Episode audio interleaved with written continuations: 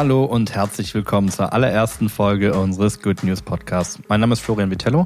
Ich bin Co-Gründer des Good News Magazins und ich darf euch, liebe ZuhörerInnen, heute durch das Programm führen. Ja, zum Auftakt unseres Podcasts haben wir heute die führenden Köpfe eines wirklich inspirierenden Projektes zu Gast, das keinen geringeren Anspruch hat, als die Welt zu verändern. Unsere heutige Folge, die Geschichte einer neuen Welt, der Film, den es noch nie gegeben hat, in Schlagworten. Dieses Projekt ist ja sehr viel mehr als nur in Anführungsstrichen äh, ein Film. Das macht ihr auch noch alles während der Corona-Pandemie. Seid ihr einfach ambitioniert oder eher größenwahnsinnig? Dokufiktionalen, großen, weltweit ausgewerteten Kinofilm in Kombination mit einer Impact-Kampagne gibt es noch nicht. Wir glauben, wir können das. Karl hat bewiesen mit seinen vorherigen Projekten, dass es möglich ist. Warum sollten wir es dann nicht tun? Ja, das ist äh, eine ganz, ganz große, aber sehr, sehr positive Herausforderung für mich. Und ich habe noch keine Ermüdungserscheinungen, jedenfalls spüre ich sie nicht. Im Vorfeld gab es ja auch bereits schon Grußbotschaften von prominenten UnterstützerInnen, wie zum Beispiel Dr. Eckert von Hirschhausen oder Luisa Neubauer. Dürfen wir Johanna im Film noch mehr bekannte Gesichter erwarten? Ja, dürft ihr. Es gibt ein Bedürfnis nach Lösungen in der Bevölkerung. Es gibt ein Bedürfnis nach Inspiration, nach Ermutigung, nach Zusammenschluss, nach Solidarität. Das äh, war ein flammendes Plädoyer. Ähm, ja, ist mir wichtig. Ich, glaub, ich bin zweimal durch die Sahara gefahren. Ich habe ich hab mal der, der Kampfkompanie der Bundeswehr geführt. Ich habe Pilotenschein, einen Instrumentenflugschein. Ich bin mit einer Herde wilder Pferde durch Island geritten. Äh, was ich alles schon machen durfte in meinem Leben, ja, und alles auch unter begrenzten finanziellen Möglichkeiten oder so das äh, ist ja auch ein Stückchen Reichtum. Naja, die Frage kann wahrscheinlich eher Karl beantworten, ne? Aber ja, ich also ja klar. und da ich aber in über 80 Ländern gedreht habe, über das dann, 80 Ländern. Ja, ja, ja, ja, das hat mir jetzt irgendwie einer mal gesagt. Also ich habe es nicht gezählt. Also ich habe mich 40 Jahre lang verprügeln lassen vor Gorleben, muss ich sagen. Ich, hab, äh, ich, ich bin davongetragen worden, als wir gegen Pershing-Raketen der amerikanischen Armee, Atomraketen, gegen angegangen sind. Die haben wir dann auch weggekriegt. Und jetzt darf ich voller Vorfreude meinen ersten Gast für heute anmoderieren. Wandel ist das Thema seines Lebens. Seit mehr als 25 Jahren widmet er sich in einer Vielzahl von international preisgekrönten Dokumentarfilmen und crossmedialen Projekten dem Thema Nachhaltigkeit.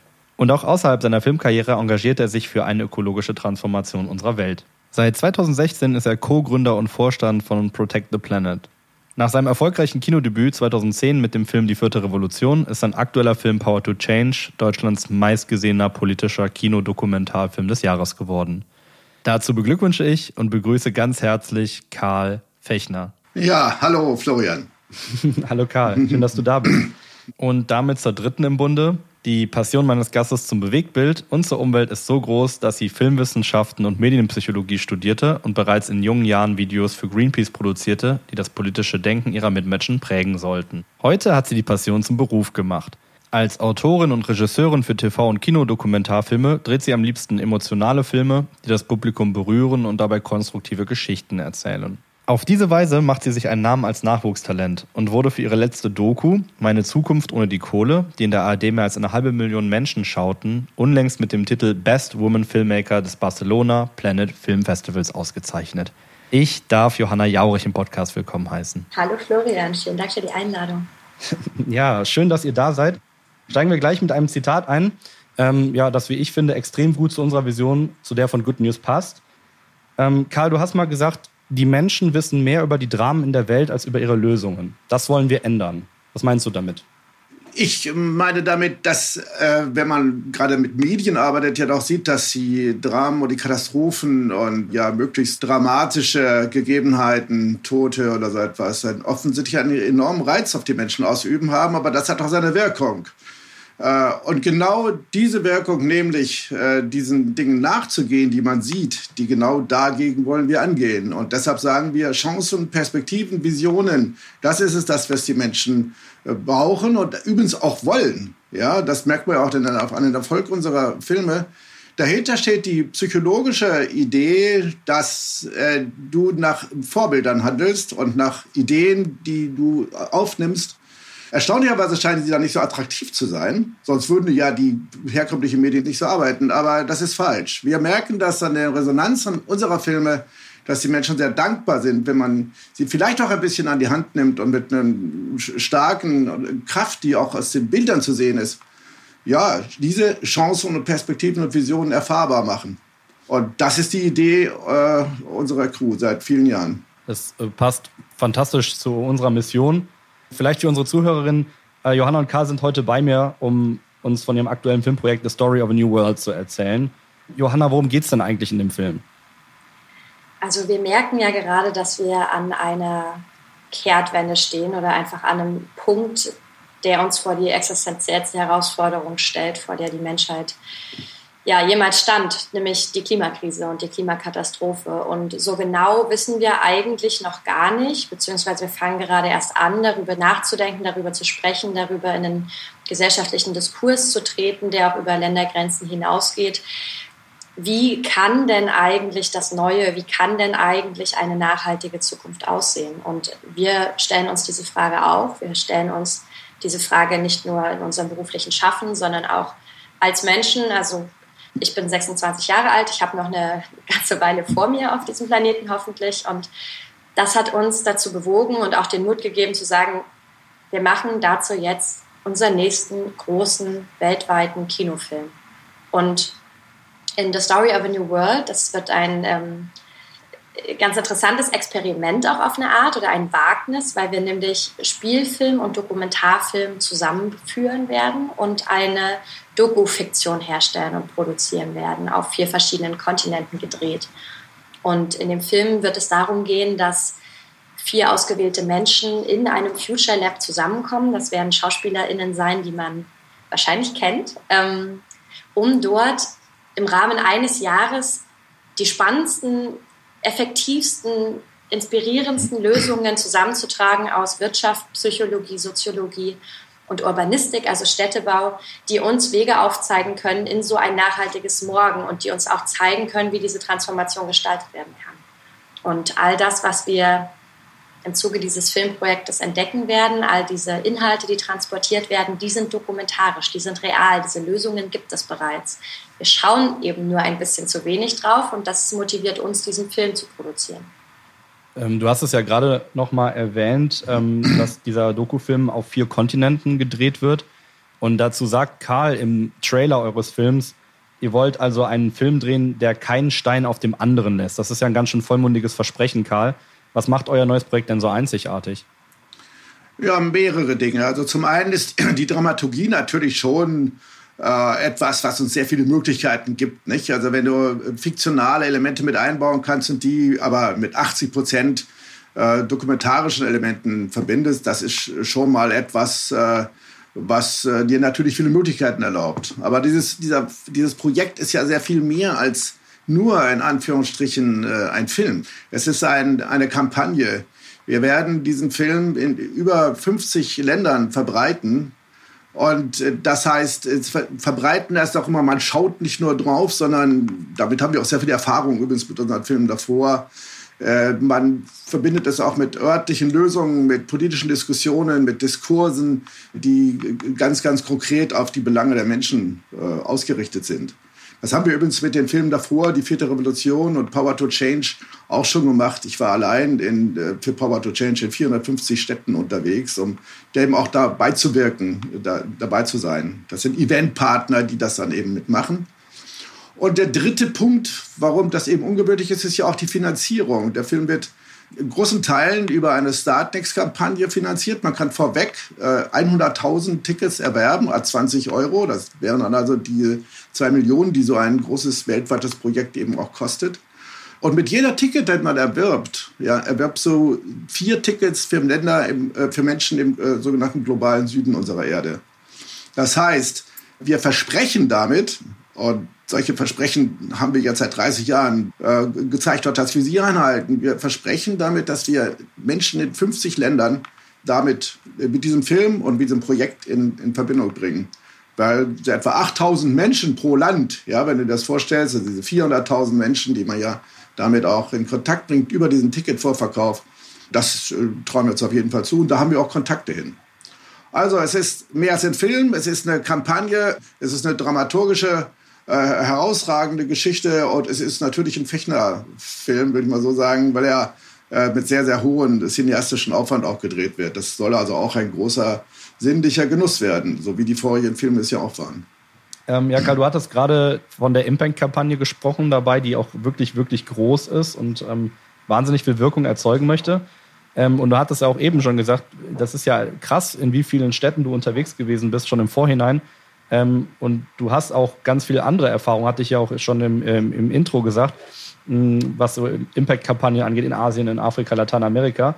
Äh, du bist außerdem seit 2016 ja Co-Gründer und Vorstand von Protect the Planet. Ne? Und ihr fordert mhm. in, unter anderem, habe ich auf eurer Website gelesen, ein hundertprozentig klimaneutrales Leben und Wirtschaften. Ihr vernetzt Aktivistinnen und unterstützt auch große Kampagnen wie die Klimaklage vor dem ähm, Europäischen Gerichtshof. Ist das neue Projekt dann eigentlich für dich gar nicht mehr so neu?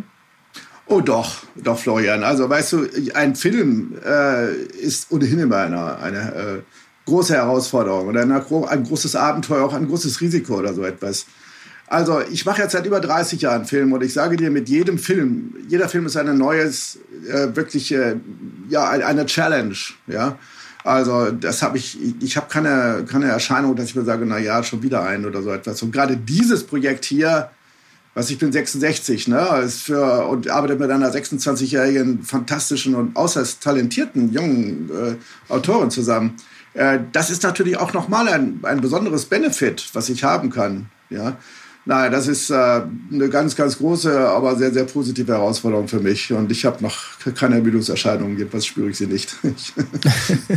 also ich meine, Herausforderung ist da ja gar kein Wort. Ich meine, du hast es ja auch gerade so wieder nochmal gesagt, ne, eine halbe Million Menschen in 50 Ländern sollen den Film am Ende sehen können.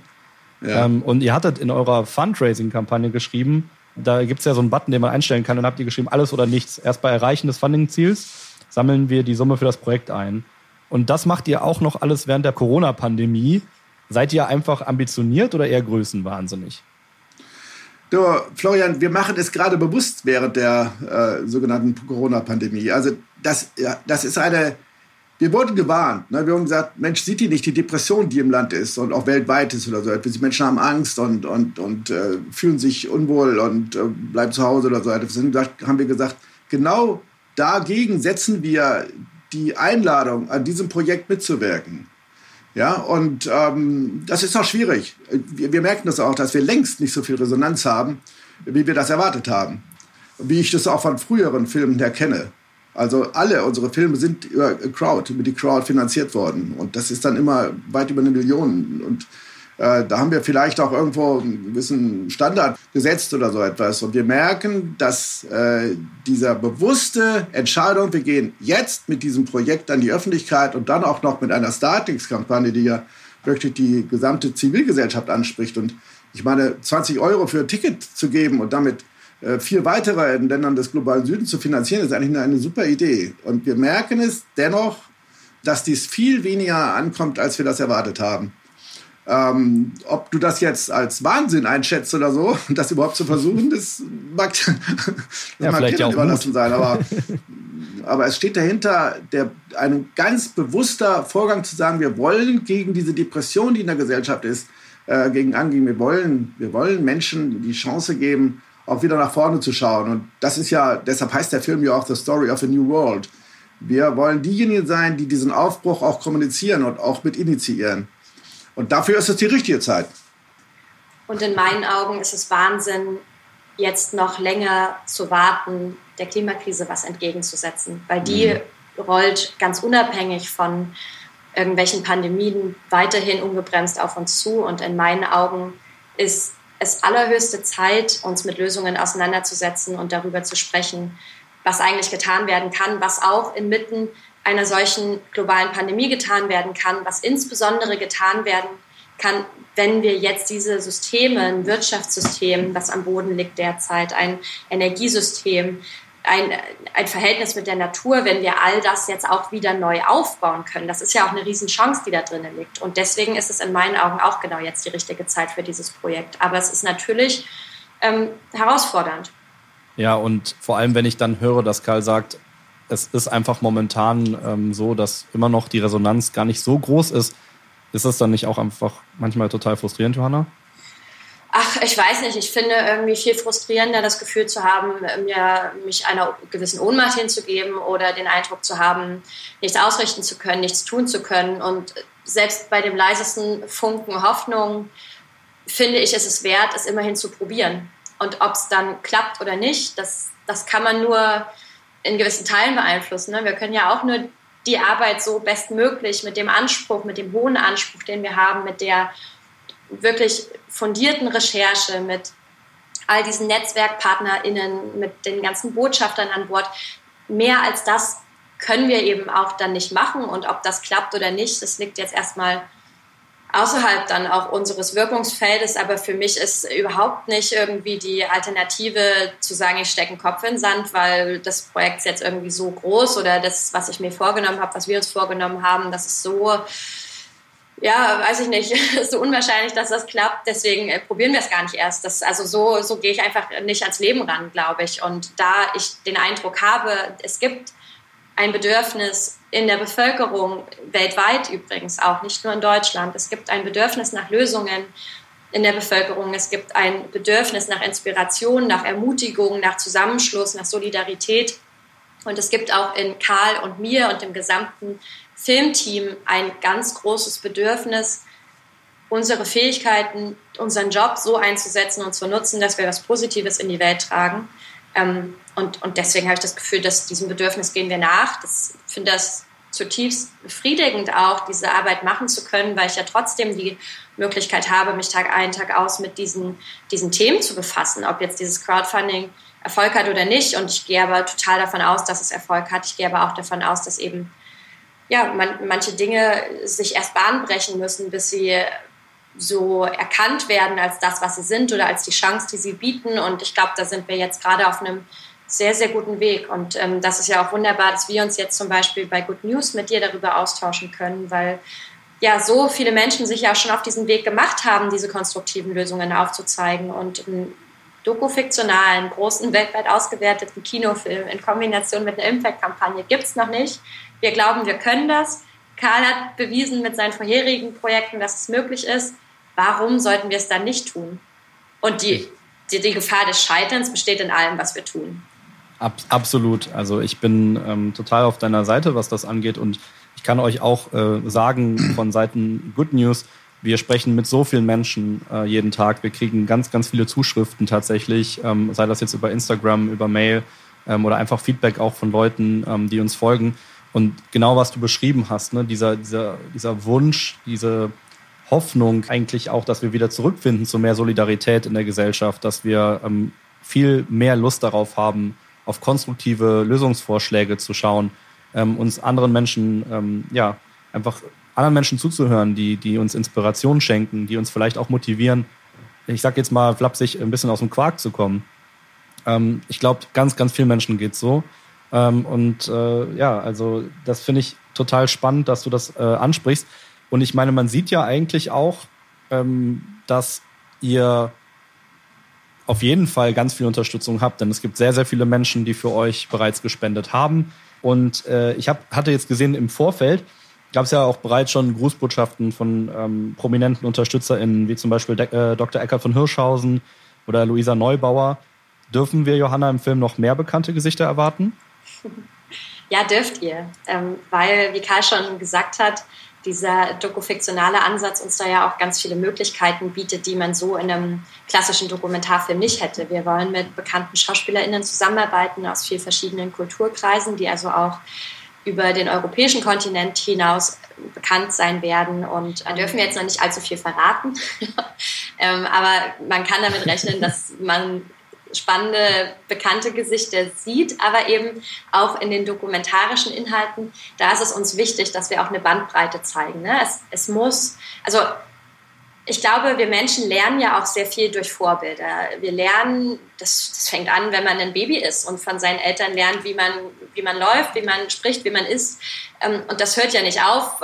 Also das Laufen, Sprechen, Essen schon irgendwann, das zu lernen, das hat man dann irgendwann begriffen, aber sich an anderen Menschen zu orientieren und sich führen zu lassen, sich inspirieren zu lassen, das hört nicht auf. Und deswegen ist es uns wichtig, in den dokumentarischen Inhalten auch eine Bandbreite aufzuzeigen von Menschen, die ganz unbekannt sind, die seit vielen, vielen Jahren mehr oder weniger im stillen Leisen an der nachhaltigen Transformation arbeiten und ihren Bereich gefunden haben, der sie erfüllt, der, in dem sie einen positiven Impact leisten können. Aber auch Menschen zu zeigen, die die man kennen dürfte, so wenn man sich mit den politischen, mit den aktuellen Geschehnissen auseinandersetzt. Und ähm, dieses Spektrum, das wollen wir abdecken. Ich, äh, Florian, wir, wir gehen fest davon aus, dass wir die Menschen mit, mitnehmen können, dass wir die Menschen mitreißen können. Ja? Ähm, das ist auch eine Erfahrung, die ich auch früher schon gemacht habe. Solche Prozesse, so Crowdfunding oder so etwas, laufen ja immer langsam an. Aber sie irgendwann äh, sozusagen inspiriert man durch den Prozess selbst, äh, sich gegenseitig so, ähm, ja, dass man auch jemand anderem davon erzählt und so weiter. Also diesen R gleich 2 ne, äh, Faktor, den exponentiellen Prozessen. Und zwar deshalb, weil dieser Film ähm, ja auch noch mehr als, sagen wir mal, rein sozusagen auch technische oder, oder wir, kognitive Lösungen zeigt, sondern äh, das ist eine weitere Herausforderung. Wir wollen ja auch ansprechen daran, dass diese Veränderungen ja in selber stattfinden und wie das geht. Das heißt, wir sprechen mit äh, entsprechenden Fachleuten, auch mit Philosophen und äh, mit äh, Psychologen oder so etwas. Wie kommt eigentlich die Veränderung in uns selber zustande? Und das finde ich ist eine unglaublich spannende Frage. Wann verändern wir uns so? Meistens kann man in der Vergangenheit auch so einen Punkt sagen, an dem Punkt, als ich das verstanden habe, da habe ich mein Leben geändert. Ja? Und diese Punkte zu finden und auch äh, zu visualisieren, auch, äh, das wird einen beträchtlichen Teil dieses Films auch mit beinhalten der Film will empowern. Der will ja selber diesen Prozess in sich äh, äh, auch verstärken, den bei Zuschauern oder bei Menschen, die dieser Kampagne mitwirken. Und ähm, das, glaube ich, ist etwas, was diese Zeit bedarf und dass viele Menschen, viele Menschen auch eine, eine Sehnsucht äh, dafür haben. Hier sind wir ganz schön äh, philosophisch geworden. Ja. Ich finde das ein wahnsinnig spannendes Thema. Und mhm. ich würde sagen, es ist ganz kurz Zeit, dass wir eine Teepause machen. Grab your cup and saucer It's time for tea. Tea time. Ähm, wir haben alle uns einen Tee heute gemacht oder einen Kaffee gemacht und haben unsere Tassen mit dabei. Ähm, und ich möchte meine Gäste ganz kurz fragen, ähm, aus welchen Tassen trinkt ihr eigentlich euren Tee?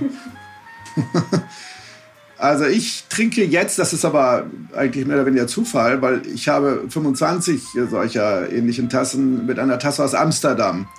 Weil ja eine Zeit lang äh, habe ich mal so gedacht, auch ich bringe auf jedem Ort, in dem ich drehe, bringe ich äh, etwas mit. Ja, also eine Tasse oder irgendetwas anderes, was mich daran erinnert. Ähm, und da ich aber in über 80 Ländern gedreht habe, über dann, 80 Ländern. Ja, ja, ja, ja, das hat mir jetzt irgendwie einer mal gesagt. Also ich habe es nicht gezählt. aber äh, Und äh, ich weiß, dass ich in Amsterdam gedreht habe. ich weiß aber zum Beispiel auch nicht mehr, äh, was ich da gedreht habe. Wahrscheinlich über Solararchitektur. Also, ja, weil, Karl, nicht, dass unsere Zuhörerinnen jetzt gerade so einen anderen Eindruck davon kriegen, warum du das nicht mehr weißt in Amsterdam. ja, es, ist, äh, es hört sich, ich weiß nicht, ich weiß nicht, wie sich das sowas anhört, aber es ist, war, war eben einfach so. Und ähm, ich glaube, das war Solararchitektur für Europa. Einer meiner ersten Filme, 1992 oder so etwas äh, da, da, weißt du, Architektur zu zeigen, was für Möglichkeiten man hat mit Solararchitektur. Also du baust etwas, das sieht wahnsinnig schön aus und es ist gleichzeitig auch noch, hat kaum einen, Öko einen, einen Umweltimpact, sondern ähm, ich wohne in einem Haus, das ist ein Solarhaus, ja, das erzeugt mehr Energie, kannst du dir vorstellen, als es verbraucht. Auch, äh, also auch im Winter oder so etwas, ja, also das ganze Jahr gesehen, gesehen. Und das hat große Fenster, ja, und das ist Solararchitektur. Und, und äh, das, da war die Inspiration dafür, war zum Beispiel dieser Film, den ich vor, weiß ich, 30 Jahren gedreht habe. Und so geht das. Das ist das Schöne an diesem Beruf. Also ganz schön viel Geschichte hinter der Tasse. Ähm, wie sieht es denn bei dir aus, Johanna? Woraus trinkst du? Ich traue es mir jetzt gar nicht zu sagen, weil die Geschichte von Karl lässt sich sowieso nicht toppen. ähm, ich trinke tatsächlich gar nicht aus einer Tasse, sondern ich trinke aus einem Konservenglas, wo ich den Deckel abgemacht habe, weil ich cool. diese Gläser aufhebe und irgendwie ganz schick finde und tatsächlich festgestellt habe, dass ich sehr viel mehr trinke, wenn ich aus so ungewöhnlichen äh, Behältern trinke, als wenn ich jetzt einfach so eine, eine random Tasse hier stehen habe. Und, Echt, aber ähm, das ist ähm, bei mir überhaupt nicht so. Also gerade, also ich, erstens finde ich, dass Getränke total anders schmecken und ich finde halt irgendwie so Tee muss schon irgendwie aus Porzellan getrunken werden. Und Echt, ich finde, ja? so eine Konserven, Ist so eine Konservendose nicht auch äh, gefährlich irgendwie, weil man sich da total leicht, äh, leicht dran schneiden kann? Nee, es ist keine Konservendose, sondern es ist ein Konservenglas. Ach so, ah ja. Habe ich Konservendose gesagt? Marmelade. Nein, Marmelade. Ja, naja, oder so, wenn man so Bohnen hat oder so. Ich kaufe gar keine Konservendosen. Ähm, so, Aluminium. okay. Vor allem nicht Tomatensauce in Konservendosen. Ist ganz, ganz schädlich.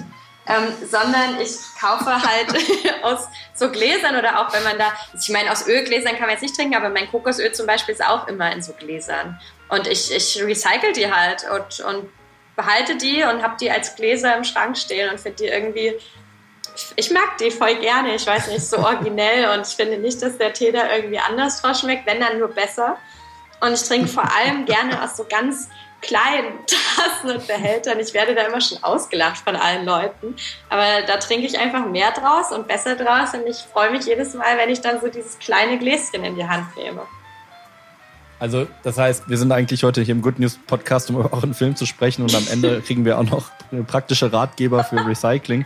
Oder Upcycling in dem Fall. Ja, Upcycling, ja. ganz ja. genau. Ja, Florian, aber wir sind natürlich äh, wahnsinnig neugierig aus, ist eine Berufskrankheit. Was ist denn deine Tasse, aus der du gerade trinkst? Ja, schön.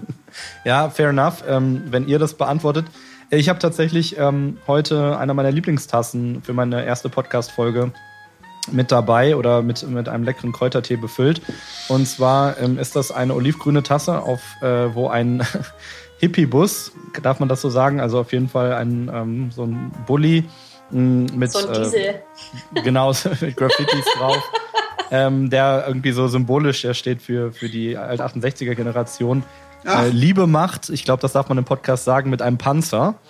Ähm, und äh, das ist von Kukushumusho, das ist ein katalanischer Künstler, den ich als ganz junger Mensch in Barcelona ähm, so für mich entdeckt oder gefunden habe. Und ich finde, der macht schöne, der macht so schöne Bilder. Das hat mir als äh, junger Mensch sehr viel Spaß gemacht. Da dachte ich mir so, ja genau. Cool. Fuck war. Cool, das kannst du auch in den Show Notes verlinken. Möchte ich mir mal angucken. ja, ich du, ich, pff, da war ich natürlich mein Leben lang nicht mehr drauf. Das müsste ich mal gucken. Ähm, aber ja, die Tasse finde ich auf jeden Fall echt schön. Cool. Ja, ich habe jetzt irgendwie bei euren Antworten direkt gemerkt, ähm, dieses Thema Nachhaltigkeit das ist immer und überall irgendwie bei euch präsent. Ähm, ich habe hier mal was rausgekramt und zwar äh, Volker Angres, ähm, der Leiter der ZDF Umweltredaktion, der hat mal bei Karl gesagt, äh, Karl A. Fechner produziert seit mehr als 26 Jahren herausragende Filme zur Nachhaltigkeit. Völlig egal, ob das gerade trendy ist und die Sender bei ihm Schlange stehen. Er macht es einfach. Ist das äh, wahr, Johanna? Stimmt das?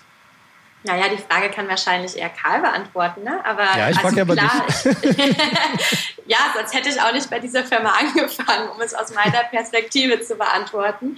Ähm, ja, und also es stimmt. Und Karl macht das seit mehr als 30 Jahren und da war es, weiß Gott, noch nicht trendy. Ich habe das Gefühl, so langsam könnte man sagen, Karl wird so zum neuen Mainstream, zumindest so in der jüngeren Generation. Das finde ich auch eine total mhm. spannende Entwicklung, ähm, weil einfach diese Themen immer stärker eine Rolle spielen und dadurch auch ein Bedarf an, an Kunst, an Filmen, an, an kreativen Produkten ist, die sich mit diesem Thema befassen. Und ja, man kommt einfach inzwischen an diesem Thema nicht mehr vorbei. Und man sieht es ja auch, dass inzwischen zum Beispiel die Filmbranche auf Green Shooting ähm, oder das Green Shooting Thema wird in der Filmbranche. Also auch das klimaneutrale, umweltfreundliche Produzieren von Filmen und auch unser Filmprojekt, ähm, obwohl wir auf vier verschiedenen Kontinenten drehen werden, wird The Story of a New World klimaneutral produziert und wir sind eine von 100 Leuchtturmproduktionen der Shooting-Initiative von der MFG, das ist die Filmförderungsgesellschaft in Baden-Württemberg,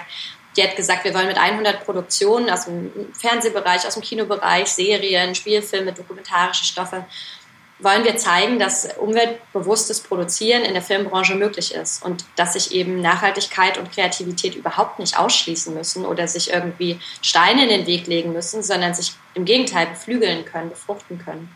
Und von ähm, daher, ja, also ich würde Volker Angres Zitat unterschreiben. Aber ich Karl, wünsche das, mir, dass die Johanna, Sender Schlange stehen. ähm, aber Karl, ist das, was Johanna gerade gesagt hat, äh, eigentlich auch realistisch? Vor allem jetzt, wenn wir mal an Low-Budget-Filme denken? Florian, weißt du, das, wenn man von über Nachhaltigkeit spricht, dann, dann äh, ist das ja ein viel breiteres Thema. Also äh, wenn das äh, Volker Angres so gesehen hat, das, ähm, dann hat er das natürlich aufgrund von den Filmen, die wir damals fürs ZDF gemacht haben, äh, gesagt. Äh, aber es ist äh, unser Verständnis geht weit darüber hinaus. Also zum Beispiel auch genderspezifisch. Ja, wir sind äh, von den acht Mitarbeiterinnen und Mitarbeitern hier sind, acht, sind sechs Frauen. Ja, also, und die sind auch meistens so um die 30. Also wir haben ein junges weibliches Team. Und ich sage dir, äh, das ist, äh, sollte man ja sagen, das ist ja selbstverständlich. Aber ich habe es jetzt gerade wieder auch gesehen, es gibt eine große Initiative von AG Doc dazu, dass sie sagen, wir äh, wollen diese Gendergerechtigkeit auch äh, weiter voranbringen. Es sind, glaube ich, weiß ich nicht, 20 Prozent aller Regisseurinnen, Regisseure sind weiblich. Ne? Also 80 sind nach wie vor Männer. Und bei Produzenten ist es noch viel stärker. Das wollte ich nur mal dazu ergänzen. Ja, ähm, und auf, auf deine Frage bezogen jetzt ähm, äh, klimaneutral zu produzieren, sage ich, natürlich geht das. Selbstverständlich. Also das hat aber nicht nur was mit der reinen Produktion zu tun, ja, sondern das hat damit zu tun, wie du insgesamt äh, dein Unternehmen oder die Crew, äh, die daran arbeitet, wie die sich selbst versteht. Also das hat auch wiederum vielleicht mit Gender auch zu tun. Also die sind äh, zu größten Teilen, äh, 90, 95 Prozent, sind das alles Vegetarierinnen und, oder auch Veganerinnen. Ne? Wie du ja vielleicht vorhin schon mal gemerkt hast, weil Johanna sie gesagt hat. Äh, so eine Selbstverpflichtung, dass wir innerhalb von Mitteleuropa, sagen wir Österreich, Deutschland, Österreich, Frankreich, äh, Italien oder so, nicht äh, mehr fliegen. Ja. Äh, ja, genau, äh, Schweden zum Beispiel, also als, wir Greta als Johanna Greta besucht hat und so. Das ist dann einfach mal so 24 Stunden oder sowas halbwegs, ja. 17, das ist, ist gar nicht so schlimm. Oder 17, ne? Okay, so. Ja, ähm, ich fahre schon seit sechs Jahren ein elektrisches Auto. Ich wohne in diesem Plusenergiehaus. Ähm, die Firma selbst nutzt natürlich äh, vom Strom her nur Ökostrom, ja. So, und dann ein Teil des Ganzen ist dann die Produktion selbst. Und da werden wir, wenn wir in vier Kontinenten drehen, natürlich fliegen. Aber das gleichen wir krass aus. Das wird übrigens auch oft unterstützt. Ne? Das wird auch gesponsert. Also ich entsinne mich auch bei den letzten Filmen, das waren so um die 20.000 Euro. Das hat uns dann eben jemand gegeben.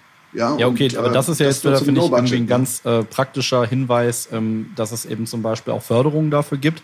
Weil darauf ja. zielte ja meine Frage so ein bisschen ab, weil ähm, ich, ich, glaube, es ist uns in, eurem, in dem Interview heute bewusst geworden und es wird immer weiter bewusst, dass ihr wirklich, ähm, ihr sagt das nicht nur so, es ist bei euch nicht irgendwie Image-Kampagne, ihr habt euer Leben oder vor allem Karl hat natürlich sein Leben gewidmet, sein filmisches, ähm, der Nachhaltigkeit.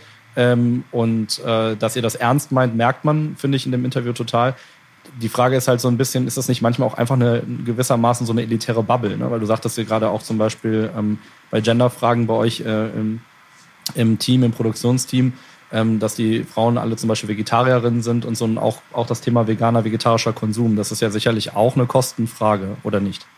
Aber das finde ich total spannend, dass du das ansprichst, weil da, also wenn ich da kurz einhaken darf. Ich glaube, dass wir also zwei Perspektiven muss man da einnehmen. Das eine ist, ich glaube, wir unterliegen dem Trugschluss ganz oft, dass Nachhaltigkeit teurer wäre. Wenn ich aber am Set keinen Plastikmüll verbrauche, wenn ich schaue, dass mein Catering am Set eben nicht irgendwie jeden Tag aus Fleisch besteht und wenn ich Ökostrom nutze, all solche Dinge, dann, und das stellt übrigens auch die Green Shooting Initiative der MFG fest, kann man sogar kostengünstiger Filme produzieren. Das heißt, es ist auch für No-Budget- oder Low-Budget-Produktion möglich.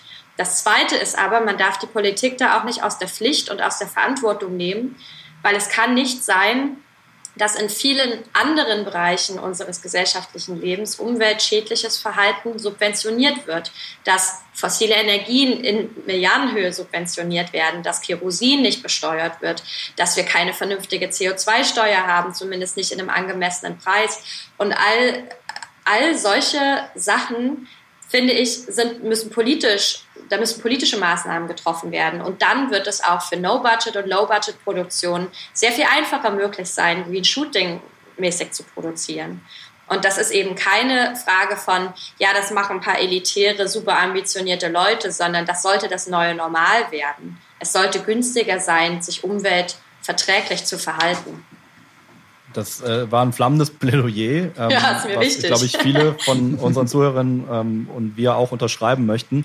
Aber vielleicht da noch mal ein bisschen konkreter nachgefragt, Karl, wenn das, ja. wenn wir das, was Johanna gerade gesagt hat, äh, für bare Münze nehmen, ähm, was könnte man sich oder was würdest du dir denn konkret von der Politik da wünschen wirklich? Ähm, was für Maßnahmen, was für Gesetze müssen erlassen werden? Ja, also es gibt ein ganz klares Ziel. Das ist äh, natürlich die äh, ähm, CO2, also Dekarbonisierung äh, dieses Landes bis 2030, ne? also in noch neun Jahren. Das ist eines der prägendsten äh, Ziele, für die wir auch kämpfen. Wir äh, brauchen eine Gesetzgebung äh, im Agrarbereich, um die Ernährung auch nachhaltig zu gestalten und natürlich auch wesentlich weg von so einer ja, Tierleid. Ja. Wir brauchen eine Verstärkung von der Möglichkeiten erneuerbarer Energien. Also wir brauchen einen starken Ausbau der erneuerbaren Energien, sonst äh, kommt man irgendwann an und sagt, das äh, hat eben nicht funktioniert und äh, deshalb mussten dann doch, was weiß ich, Atomkraftwerke oder Kohlekraftwerke weiterlaufen oder, oder so etwas, ja. Äh, wir verstehen die Dekarbonisierung als ein gesamtes äh, Entfossilisieren, also dazu gehört auch Gas. Nicht? Die große Hoffnung jetzt, auf, Gas umzustellen, äh, halten wir für eine völlig falsche, völlig falsche Richtung sondern es geht darum, jetzt tatsächlich konsequent die erneuerbaren Energien wirklich auszubauen.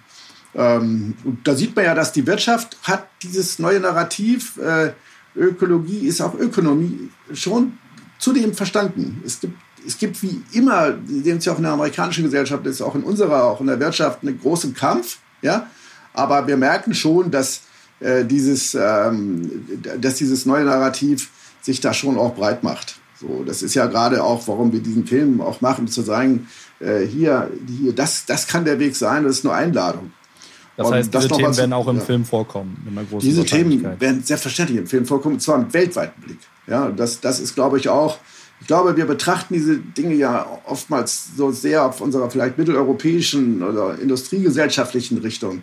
Dazu war ich zu oft in Afrika. Ja, äh, um, um, ich kriege es nicht mehr raus. Ich kriege es nicht raus in meinem Kopf, äh, Hunger zu erfassen. Und äh, es, es, äh, der Hunger nimmt zu jetzt momentan und gerade auch mit den Corona-Maßnahmen und so weiter, äh, wenn 500.000 Kinder äh, pro Jahr nur allein an Umwelt, also an, an, an, Umweltverschmutzung sterben, Babys, Babys sterben, ja, dann, dann geht das mir tief ins Herz. Und, und das sind Elemente, die wollen wir auch zeigen. Äh, zum einen natürlich, dass das passiert, aber zum anderen auch, wie man dagegen angehen kann. Also wir betrachten das schon mit weltweitem Blick. Ähm, das muss man, glaube ich, auch. Aber wir fangen hier an. Und um das nochmal vorher zu sagen, weil wir darüber gesprochen haben, über die ökonomische Seite, was man völlig dabei vergisst, ist dieses unglaublich gute Gefühl, äh, was man hat in der Crew oder was wir in der Crew haben, auch mit diesem Ernährungsthema, aber auch mit dem Gefühl irgendwie, äh, wir schaffen das ähm, mit, mit einem grundsätzlichen nachhaltigen Selbstverständnis oder so. Das ist, macht auch Glück. Darüber spricht man viel zu wenig, glaube ich. Äh, dass diese, dieses ähm, für ein solches großes Ziel zu arbeiten Menschen glücklich macht und ihnen auch die Kraft gibt, äh, überhaupt so ein sinnvolles Leben zu führen. Ich finde, darüber spricht man zu wenig.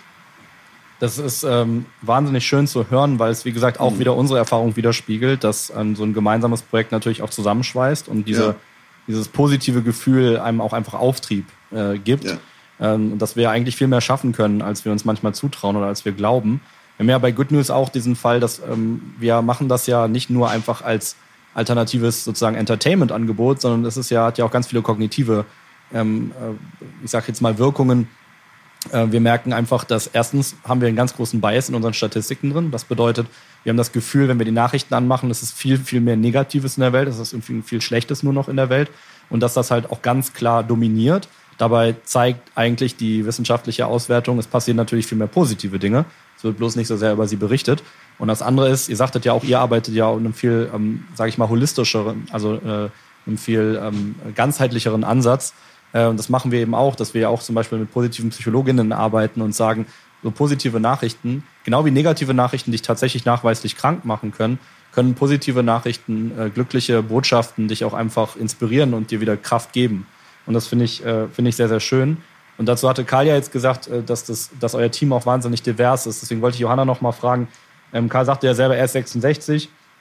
Ähm, er hat natürlich auch wahnsinnig viel Erfahrung so im Filmgeschäft. Und jetzt habt ihr so ein junges Team und habt auch ein total durchmischtes Team.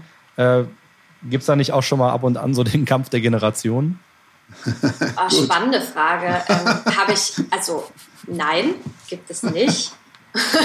bin jetzt seit vier Jahren dabei und das, ähm, ja, ich glaube, aber das ist auch gar nicht so eine Frage des Alters, sondern eher der Charaktere, die da aufeinandertreffen. Und ich hatte jetzt auch noch, also ich hatte noch nie das Gefühl, dass da irgendwie so ein Kampf der Generationen stattfindet. Ähm, Natürlich ist die jüngere Generation in einem ganz anderen Maßstab davon betroffen, was, welche Entscheidungen bis 2030 getroffen mhm. werden, was jetzt politisch umgesetzt wird, was jetzt gesamtgesellschaftlich umgesetzt wird, wie unsere Welt 2050 aussieht.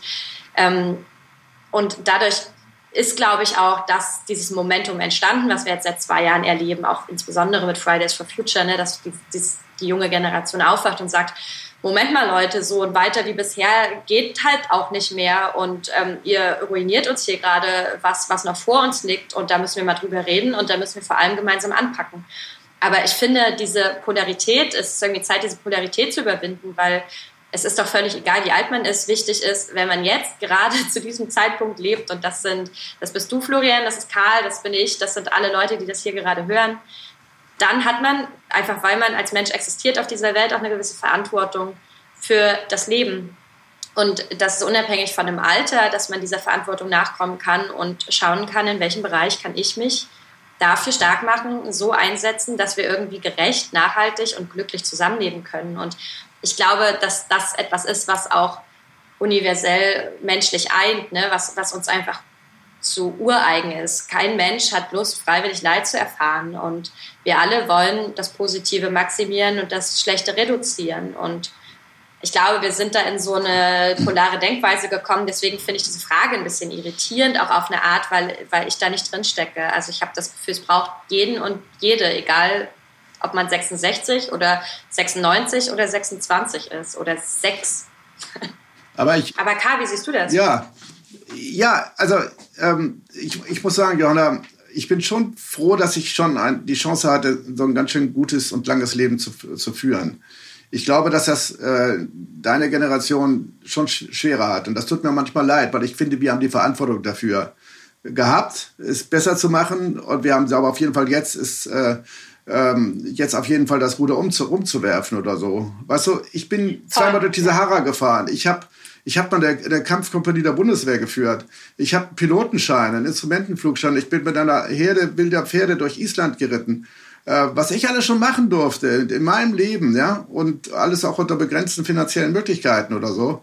Das äh, ist ja auch ein Stückchen Reichtum. So und ich möchte jetzt tatsächlich nicht jung sein. Ich sehe das aber als meine persönliche Verantwortung. Ähm, ja, das, diesbezüglich auch das Ruder wieder umzuwerfen und diese Freiheit und diese Größe und diese Möglichkeit zu leben, äh, auch, auch euch zu ermöglichen. Und ich glaube, wir sind die Realisatoren der Träume der, der Fridays for Future Bewegung. Ja, das ist unsere Aufgabe, das jetzt auch wirklich in Realität umzubringen. Das können Schülerinnen und Schüler oder Studenten, die können nur den Impuls geben und, und auf die Straße gehen und blockieren und, und so weiter. Das alles. Aber wir müssen, wir als sozusagen die Macher dieser älteren oder Generation sind verantwortlich dafür, das umzusetzen. Ja, so zwei Sachen. Ne? Das eine ist, mhm. ich glaube, wir haben tatsächlich den schwarzen Peter gezogen, auch als unsere Generation, weil das ja. ist nun mal ein äh, Alles- oder Nichts-Ding. So, entweder wir kriegen das Ruder rumgerissen und ähm, können lebensfähiges eine lebensfähige Zukunft gestalten oder wir schaffen es eben nicht. Und auf der anderen Seite, was mich viel mehr stört oder was, was viel mehr in meinen Augen Thema ist, als ähm, gibt es da eigentlich einen Generationenkonflikt, wenn ein 66-jähriger Filmemacher und eine 26-jährige Filmemacherin zusammen an so einem Projekt arbeiten, ist für mich die Tatsache, dass das Wissen ja seit 40 Jahren da ist. Was ist denn 40 Jahre lang passiert? Und dass wir jetzt so schnell so radikale Veränderungen und Transformationen auch einleiten müssen, das liegt daran, dass wir es 40 Jahre lang verschlafen haben. Ich war vor 40 Jahren noch nicht auf der Welt. Da muss ich wirklich sagen, so, hm, hallo, hätte man noch mal ein bisschen eher, so, weil das Wissen ist ja da, die Studien gibt's. Es gab große Verschleierungstaktiken von Shell, von ExxonMobil, ähm, was auch jetzt überhaupt erst richtig aufgearbeitet wird, zumindest in den Vereinigten Staaten gerade, über Alexandria Ocasio-Cortez, die das maßgeblich mit voranbringt. Ähm, aber was ist denn in diesen 40 Jahren passiert? Und das finde ich die eigentliche Ungerechtigkeit an der ganzen Sache, wenn man sich jetzt diese Generation auch da anguckt oder die Verantwortung der Generation. Also ich habe mich 40 Jahre lang verprügeln lassen vor Gorleben, muss ich sagen. Ich, hab, äh, ich, ich bin davongetragen worden, als wir gegen Pershing-Raketen der amerikanischen Armee, Atomraketen gegen angegangen sind. Die haben wir dann auch weggekriegt. Äh, und wir haben auch die Atomkraftwerke weggekriegt. Und also äh, ist, die 40 Jahre ist nicht nichts gewesen. Also, aber, aber den Krieg jetzt, den, den, nicht den Krieg, aber den Kampf jetzt zu gewinnen, das bin ich überzeugt. Da brauchen wir die Kraft und die Impulse äh, junger Menschen, auch die Radikalität, finde ich, plus äh, die Kraft und die Macht und auch das, das Kapital oder so etwas äh, meiner Generation. Und dann, dann kriegen wir es auch hin. Deshalb bin ich ja so zuversichtlich. Äh, Florian, wir sprachen vorhin darüber. Ja, absolut. Und ich meine, dass euer Projekt ist es ja jetzt eben auch, was äh, Mut und Zuversicht, glaube ich, spenden möchte und was auf jeden Fall auch ein, ein äh, Beispiel sein kann. Das habe ich heute für mich zumindest aus unserer Folge rausgenommen. Ich meine, ich finde das wahnsinnig, ähm, wahnsinnig interessant, wenn Karl erzählt, wir haben uns da verprügeln lassen gegen, gegen ja, weil wir gegen Atomraketen äh, auf die Straße gegangen sind. Und zu sehen, dass sich so viel dann doch schon eben verändert hat und dass man so viel bewirken kann, wenn man sich selber treu bleibt und äh, wenn man sich selber vor allem auch engagiert ähm, und äh, dass das nicht bedingungslos sein muss, aber dass man zumindest ähm, die Bedingungen selber schaffen kann. Ich glaube, das habt ihr uns heute auf jeden Fall gezeigt. Dadurch zumindest fühle ich mich gerade sehr inspiriert und vielleicht auch die ein oder andere Zuhörerinnen und Zuhörer äh, da draußen. Ich danke euch wirklich von Herzen, dass ihr heute ähm, bei mir im Podcast wart und ähm, Gibt es noch etwas, was ihr abschließend quasi uns mit auf den Weg geben wollt? Also ich finde es wahnsinnig wichtig, dass wir im Gespräch bleiben. Jetzt nicht konkret mit dir sozusagen, also schon auch total gerne und auch vielen Dank für dieses tolle Gespräch. Ich finde es gleichzeitig enorm wichtig, dass alle Menschen, die jetzt diesen Podcast hören, selber in ihrem Umfeld anfangen, sich darüber auszutauschen und sich vor allem auch anzuschauen, wo denn schon konstruktive Lösungen vor der eigenen Nase passieren? Wo ist denn zum Beispiel der nächste Unverpacktladen? Wo ist denn äh, die nächste Möglichkeit, sich in ein Community Garden Projekt einzubringen? Wo hat man denn die Möglichkeit, vielleicht auch in seiner WG oder in seinem, seiner äh, Gemeinschaft, seiner Community irgendwie ähm, auf Ökostrom zu wechseln? Wo hat man die Möglichkeit, sich vegan zu ernähren und dass man sich einfach, dass wir mehr anfangen, darüber zu reden. Das ist mir enorm wichtig und ich finde es schön, wenn so ein Podcast da auch so ein eine Einladung zu aussprechen kann und so was solche Gedanken anstoßen kann. Und ich möchte das gerne ergänzen. Ich würde mich natürlich schon freuen, wenn äh, möglichst viele Menschen diese Ticketkauf, Vorkaufidee aufnehmen und einfach diese Tickets kaufen. Ich finde das klasse. Man kann für 20 Euro äh, vier Menschen im, Menschen im globalen Süden mit, mitreißen und mitnehmen oder so etwas. Und aber wir sind abhängig, nicht aber, sondern und. Und wir sind abhängig davon, dass diese Idee aufgenommen wird und die Menschen bei uns, die, die, die Zivilgesellschaft, jedenfalls Teile davon, das auch aufnehmen und uns damit auch eine Rückmeldung geben, dass sie diesen Film wollen und äh, dass sie, dass sie sich darauf freuen. Also das würde ich schon toll finden, wenn man da in die entsprechende Startnext, ich weiß noch mal gar nicht, wie die heißt, Vielleicht kannst du das sagen, Johanna. www.startnext.com slash Fridays-Film. Aber das wird Florian sicherlich auch in den Show Notes verlinken. Auf jeden Fall. Ähm, den Link danke, Florian, jedenfalls für die Chance, dass äh, wir das hier so sagen konnten. Und vielleicht ja, danke euch, dass ihr bei mir wart. Vielen, ja. vielen Dank dafür. Genau, den Link äh, für die, für die ähm, Crowdfunding-Kampagne haben wir auf jeden Fall äh, unten im Podcast. Ihr kriegt alle Informationen. Ähm, ich fand das wirklich ein spannendes und äh, aufschlussreiches Gespräch. Gehe mit ganz viel positiver Energie und Inspiration jetzt heute hier raus. Wünsche euch natürlich wahnsinnig viel Erfolg mit diesem Megaprojekt, was ihr euch da vorgenommen habt. Ihr habt das selbst gesagt. Es ist auf jeden Fall mutig, aber es ist eben auch notwendig. Und ähm, ja, wir bleiben auf jeden Fall am Ball und verfolgen, wie es mit euch weitergeht. Vielen Dank, dass ihr da wart. Vielen, Vielen herzlichen Dank. Danke. Ciao. Ja, und last but not least natürlich noch herzlichen Dank vor allem an euch da draußen, die ihr heute zum ersten Mal reingeschnuppert habt und damit die ersten Zuhörerinnen unseres ganz frischen Podcasts seid. Wenn ihr mitgestalten wollt am Podcast, laden wir euch ein, auch äh, unsere ganz frisch gelaunchte Website zu besuchen, www.good-news.info. Dort können Abonnentinnen aktiv mitgestalten, Fragen einreichen und auch Gäste vorschlagen. Äh, und folgt uns auch sehr gerne auf Social Media unter Good News Magazin. Wenn euch das Konzept an sich gefällt von des Podcasts, dann auch natürlich gerne abonnieren, damit ihr die nächste Folge nicht verpasst. Jetzt aber vielen herzlichen Dank an euch. Macht es gut und bleibt gesund.